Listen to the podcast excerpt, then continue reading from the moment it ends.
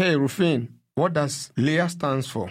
Ah, LEA, it stands for Landeserstaufnahme. روفين شو بتعني LEA؟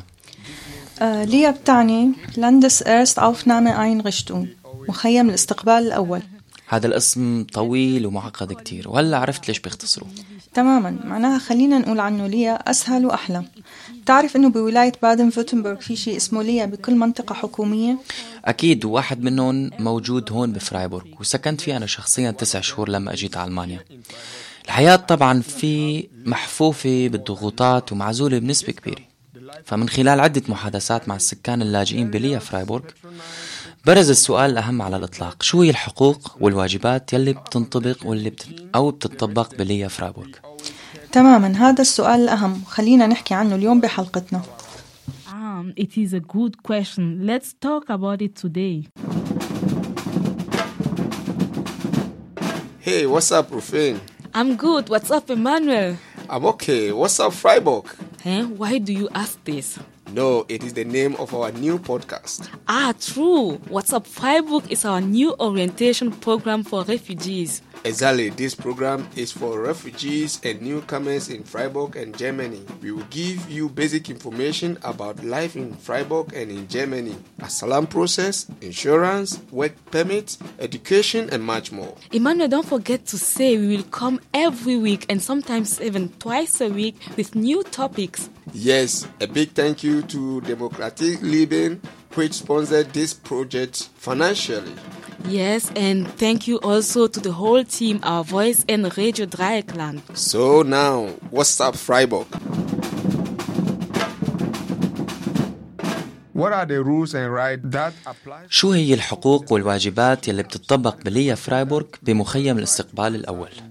هذا هو السؤال يلي رح نحاول الإجابة عليه في الحلقة الثانية من برنامجنا شو أخبارك فرايبورغ؟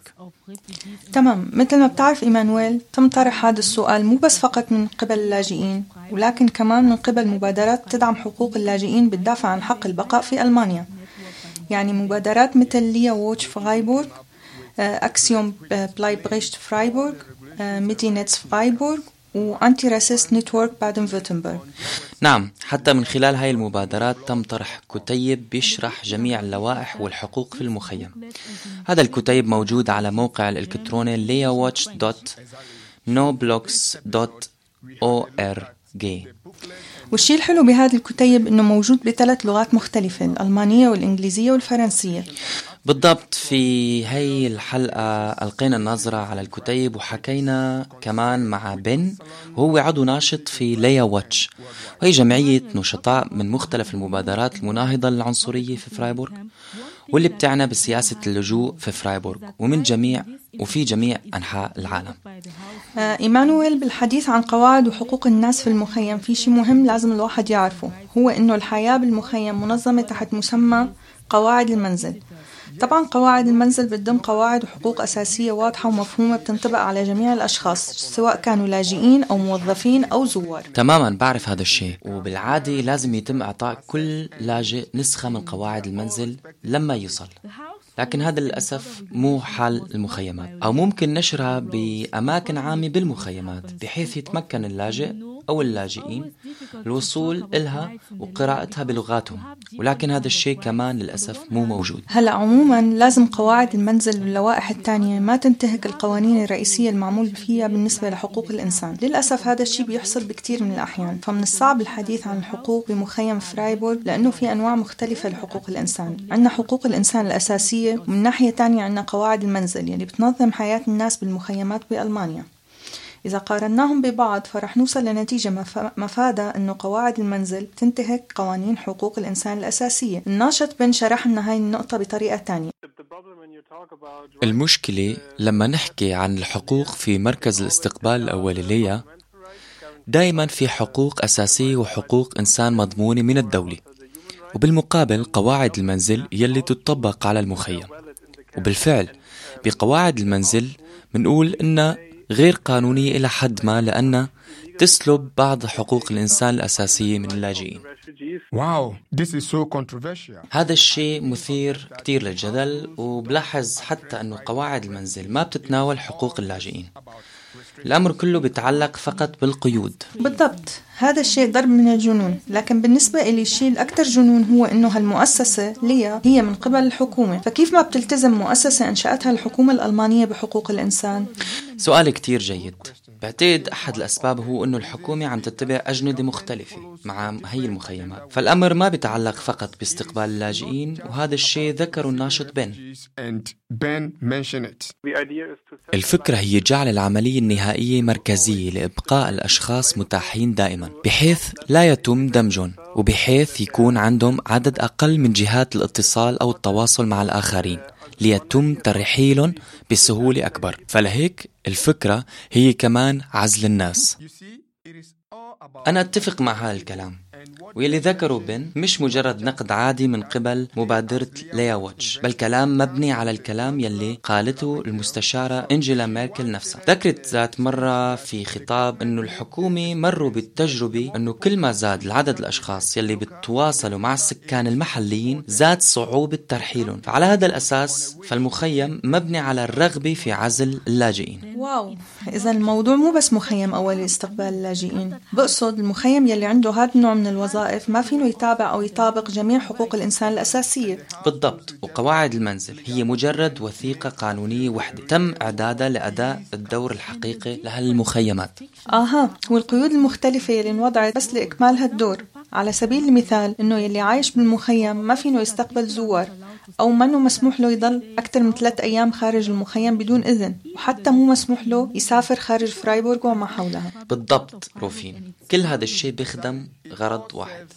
اللاجئين بيسألوا دائما عن المدة اللي المفترض إنه يبقوا فيها بالمخيم. بتعرف شو هي اللائحة أو القوانين؟ هذا السؤال بيسأله الناس دائما. بعتقد كتير من السكان الحد الأقصى لبقاهم هو ستة أشهر لأنها المعلومات الشائعة يلي بنحصل عليها من الآخرين يلي موجودين من قبل. بس أنا شخصيا بقيت بالمخيم مدة عشر شهور وفي أشخاص رح يبقوا لفترة أطول وناس تانيين بيبقوا لمدة أسبوعين أو أقل. بس حسب ما بعرف قانونيا فإن الحد الأقصى هو 18 شهر ولكن بيعتمد على أشياء كتيرة. حاول الناشط بن تلخيص الموضوع.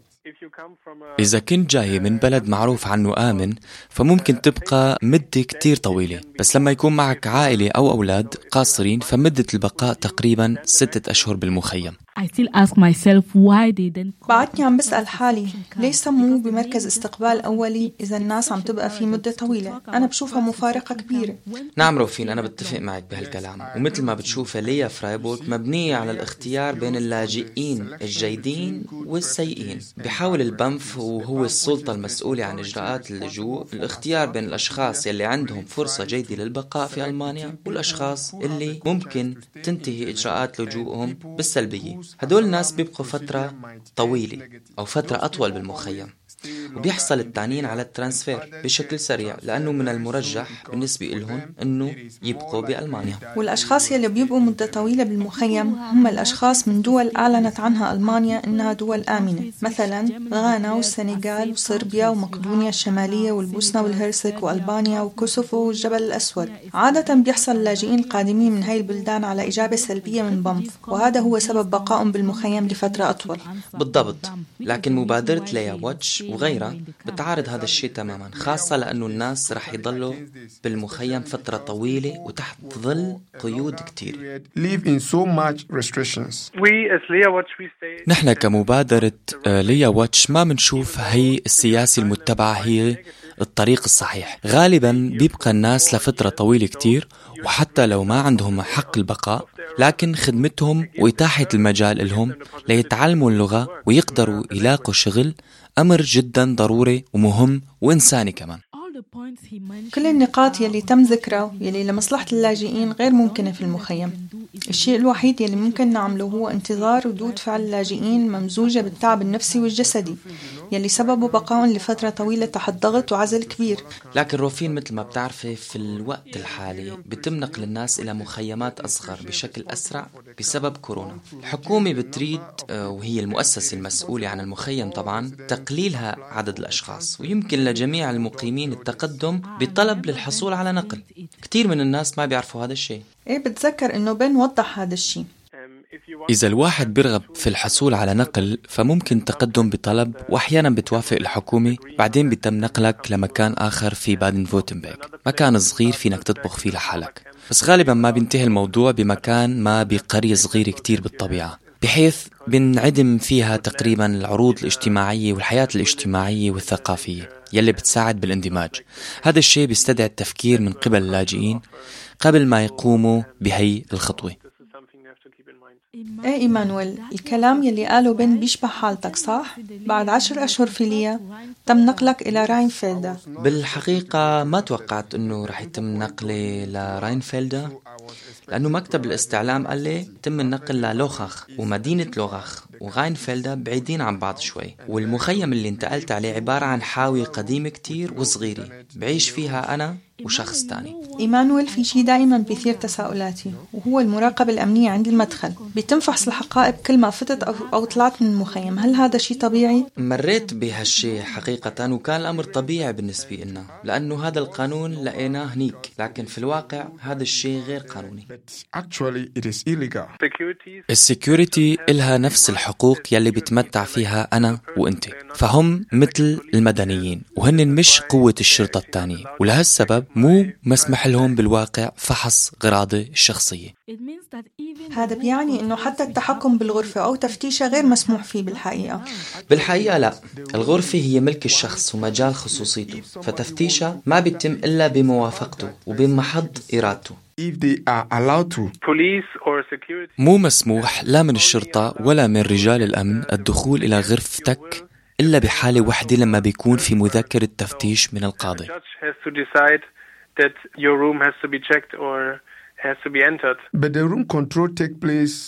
لكن هذا التحكم بالغرفة عم يحصل كتير. ببعض الأحيان بتقوم الشرطة أو رجال الأمن فقط بطرق الباب وبيدخلوا بدون انتظار الاستئذان. Do this if there is an emergency. yeah. تماما. أنا عن نفسي رح كون خايفة من أنه أقول للشرطة أو الأمن أنه لا يتدخلوا لأنه كتير من الأحيان بيزيد عنفهم مع الناس غير البيت. صحيح عادة إذا قلت لا لازم يتم احترامك. لكن من الأفضل عدم المقاومة لأنه رح تصير الأمور أسوأ على الرغم من أنه لازم يكون لك الحق بهذا الشيء بالواقع مو أنا الشخص يلي عم يرتكب الأغلاط إنما الشرطة Doing something wrong. It is the police. Even though you know على الرغم من معرفتك بأنه الشرطة بتتصرف ضد القانون لكن بالدرجة الأولى أو بالمقام الأول لازم أنه تقبل هذا الشيء اللي بيعمله الشرطة وتحاول أنه ما تكون عنيف وبعد يلي بيصير فينك ترفع دعوة ضد هذا الشيء وتقول أنه هذا الشيء اللي صار مخالف للقانون. هلأ الشيء اللي كتير منيح إنه لازم يكون عندك شهود لأنه الشرطة لما بتجي مع كتير من الأشخاص بيخلي هذا الموضوع كتير موضوع معقد بالمحكمة أو لما تروح على المحكمة. لذلك كتير مهم دائما ملاحظة شو صار وطرح أسئلة على التانيين إذا شافوا كمان نفس الشيء. طبعا إيمانويل إذا بلشنا نعد التجاوزات غير القانونية من الشرطة بيلزمنا أكثر من حلقة. بالفعل معك حق وبعتقد هذا الشيء آه، كتير كتير بالنسبة لمستمعينا فخلينا نحتفظ ببعض القواعد واللوائح للحلقة الجاية. آه، فكرة منيحة خلينا نعمل هيك. بالنسبة للحلقة القادمة رح نيجي مع المزيد من القواعد واللوائح اللي بتطبق بالمخيم. تماما وأنا حابب أقول شيء لمستمعينا إنه ما تترددوا بالتواصل معنا عن طريق الفيسبوك الإنستغرام أو التويتر أو عبر البريد الإلكتروني our voice at rdl.de أكيد إيمانويل ما رح ننهي الموضوع كيف ما كان لذلك خلينا نستمع لقصيدة شو أخبار فرايبورغ للزميل رومي. طيب خلينا نسمع معنا. My dear adoptive country, oceans and storms I crossed for my eyes to see. Wounded expectation, I crucified my dignity. I followed my heart without borders and left my mom with my brothers. My past brought me here. This is where it all begins. Years of fight, hearting, struggling, shouting right. Is there some life, some hope for me in this land? Cause turning back is not an option. Every day requires for me to be stronger, to carry on, go beyond what I want, what I see, what I said I could not be. My mind is scattered all over the space and I'm desperately in need of a place to settle down. My dear adoptive country, when is the time for you to give me my right? What's up, Freiburg?